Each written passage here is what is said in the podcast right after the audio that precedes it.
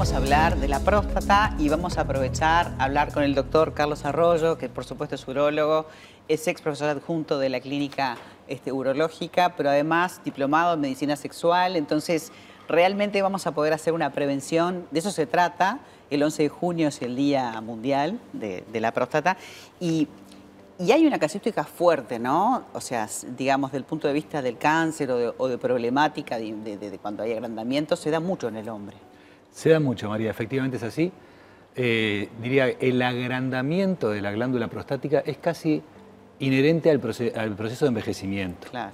Después de los 50 años, en el entorno de los 50 años, los cambios hormonales fisiológicos que tenemos los hombres con la edad es lo que lleva a determinar, a disparar el agrandamiento de la glándula prostática, que es variable en cada uno de nosotros y que por la particular ubicación que tiene la próstata debajo de la vejiga y rodeando la uretra, al crecer puede comprimir esa zona y dificultar la normal emisión de la orina, que es la sintomatología que el hombre percibe cuando se empieza a dar este fenómeno. O sea, tiene, tiene más, va más cantidad de veces a orinar, por ejemplo. Digo, para hablar un poco y dar datos para aquellas personas que quieran una guía ¿no? de prevención. Perfecto. ¿A qué tenemos que estar atentos?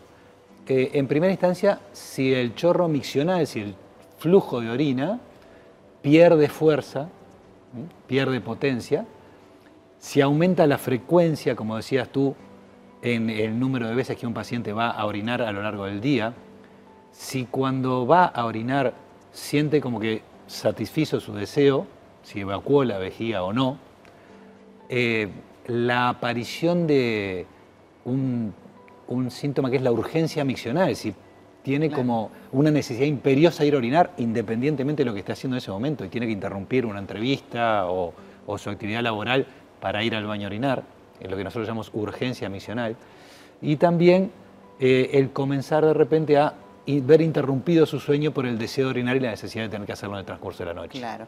Eso sería, digamos, lo, normal por el agrandamiento con la edad, que bueno, obviamente hay que consultar. Pero para hacer una prevención del cáncer, por ejemplo, a veces a los hombres les cuesta en esa mitad de la vida ir a hacerse los estudios, hay como una cierta resistencia, pero ¿cuáles serían los estudios como para poder eh, detectar en estadios precoces o este, preocuparse, ¿no? Preocuparse. Exacto. Creo que eso es fundamental, María. Eh, el cáncer de próstata es el cáncer más frecuente en el hombre después de los de piel. Estadísticamente, uno de cada seis hombres desarrollará un, cáncer de próstata, se le diagnosticará un cáncer de próstata a lo largo de su vida. Este, no tiene síntomas propios, no los tiene. Los síntomas que yo refería recién eran por el agrandamiento prostático cuando alcanza determinadas dimensiones y empieza a obstruir. El cáncer no tiene síntomas propios y por eso tenemos que buscarlo. ¿Buscarlo cómo? Tenemos dos recursos. El tacto rectal, que a mi entender es básico e irreemplazable. Digo, ya tengo algún año urologo, venimos de una formación clínica clásica, pero sinceramente no hemos encontrado un estudio que lo reemplace. Y el otro estudio que es eh, muy útil para la detección del cáncer de próstata es la dosificación en sangre del antígeno prostático específico, el famoso PSA.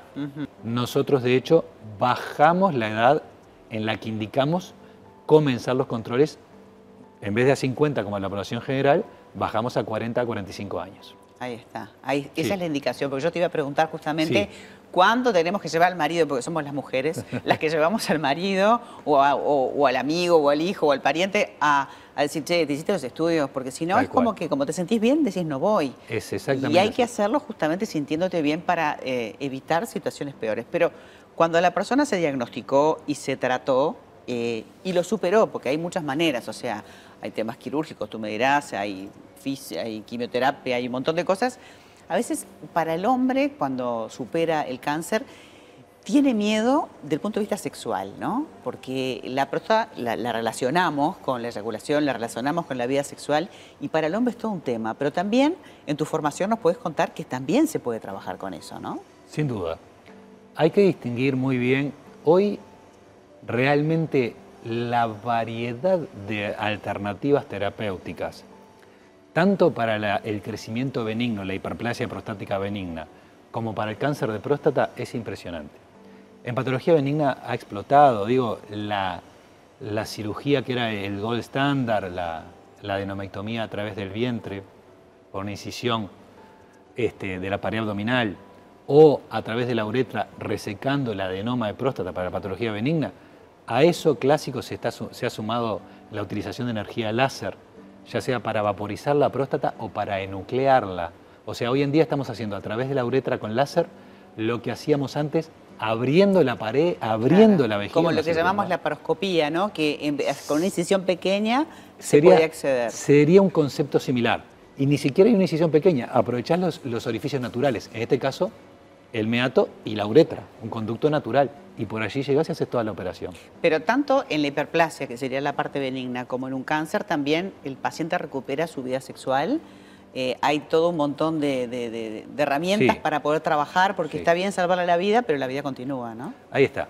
En la hiperplasia, lo que puede haber en algunas técnicas es una pérdida de la eyaculación anterora, la eyaculación como la conocemos, hacia afuera, por un tema de qué pasa con determinados esfínteres cuando uno opera.